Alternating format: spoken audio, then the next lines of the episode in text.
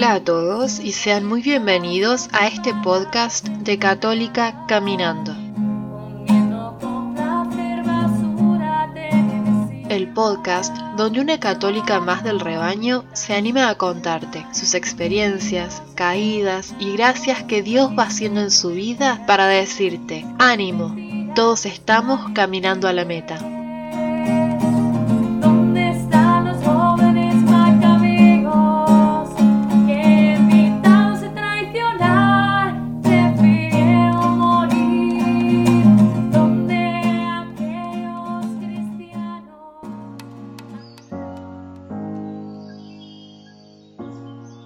Buenos días, buenas tardes, buenas noches.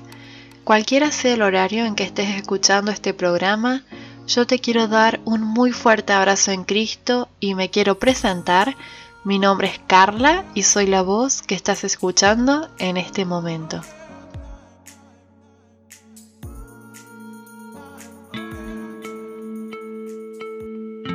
La Semana Santa es una gran serenata de amor de Dios hacia todos nosotros.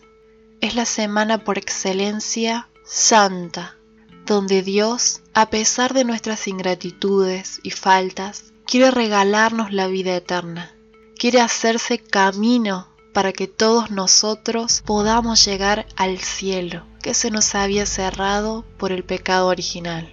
Dios quiso, sin necesidad ni obligación, redimirnos y no de cualquier forma, sino que entregando a su propio Hijo a una muerte de cruz, porque en el gran misterio de amor, Él, que es santo y bueno, tomó en su cuerpo todo el dolor de nuestros pecados, los pecados del cuerpo en la flagelación, los del pensamiento con la corona de espinas. Él cargó con la cruz a cuestas, levantándose una y otra vez para llegar al final, asumiendo de forma perfecta lo opuesto a nuestra pereza y gula. Y finalmente, despojado de todo, nos enseñó a prescindir de todo y solo mirarlo a Él. Allí se muere la avaricia y el deseo desordenado del tener también se sometió a jueces humanos, al juicio más sin sentido de la historia. ¿Por qué lo condenaron? ¿Cuál fue su crimen? Él se somete, siendo Dios, nos enseña lo que es despojarse del deseo de demostrar poder ante los demás. Porque yo soy doctor, abogado, ministro. Y Dios, el más grande de todos, se hizo pequeño, asumiendo en Él las reparaciones a nuestros pecados y nos la sigue regalando en cada confesión, en cada arrepentimiento y contrición del alma que lloramos amargamente, Jesús derrama su dulce sangre para limpiar nuestras fallas y las lágrimas de contrición y nuestras obras de reparación nos ayudan a saber las culpas, esas heridas que dejó nuestro propio pecado, nuestra propia falta de amor. Miren este ejemplo. Un padre tiene dos hijos. Uno de ellos es asesinado brutalmente por un hombre. El hombre malvado es atrapado por la justicia y se lo condena a muerte. Pero entonces el segundo hijo del padre dice, No, llévenme a mí, quiero cumplir la condena en su lugar. El juez lo mira perplejo y le dice, ¿te volviste loco? Él asesinó a tu hermano. Y el hijo responde, No me importa, yo lo amo y quiero que viva plenamente y que sea libre. El juez, desesperado, intenta convencerlo. Pero míralo, si ni siquiera muestra arrepentimiento de lo que hizo, hasta pareciera que se regodea del mal que hizo.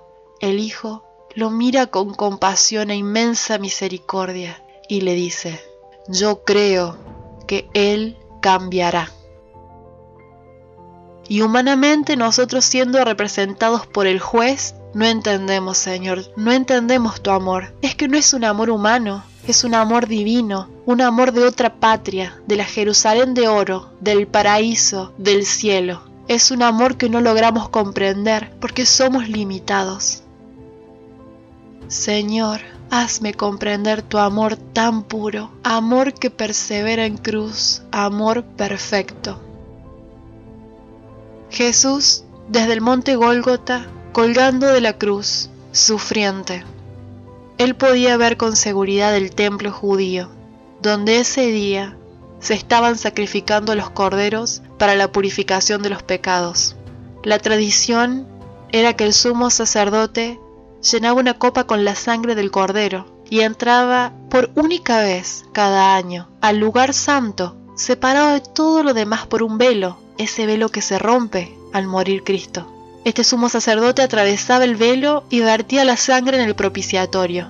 De esta forma, él representaba a todo el pueblo y ese día se lavaban las faltas cometidas durante todo el año. Era una tradición que se seguía repitiendo, incluso en el mismo momento en el que Cristo, el Mesías, el Cordero de Dios, estaba muriendo y derramando su sangre preciosa por todos nosotros en la cruz. Qué ciegos que estamos, Dios, qué ciegos que estamos.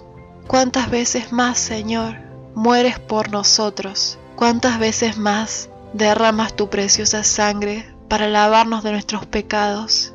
Y nosotros ciegamente seguimos tradiciones, seguimos rutinas, seguimos pecando, seguimos haciendo todo lo que nos has pedido por amor que no hagamos. Qué ciegos que estamos, Señor. Abre nuestros ojos para que podamos ver realmente que somos hijos tuyos, que ya no somos esclavos del pecado, que ya no somos esclavos de este mundo, sino que somos hijos de Dios, herederos del reino, y tú, Señor, nos has hecho el camino y nos has abierto las puertas de par en par con tu preciosa y perfecta muerte en la cruz. El corazón joven que temblaba ante la entrega se volvió fuerte al toque de tu caricia. Y llegó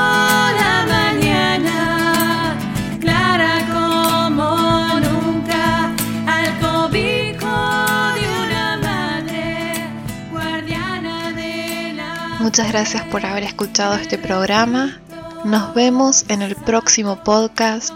Que tengan todos una hermosa Semana Santa y la resurrección en Cristo verdaderamente. Un fuerte abrazo. Nos vemos.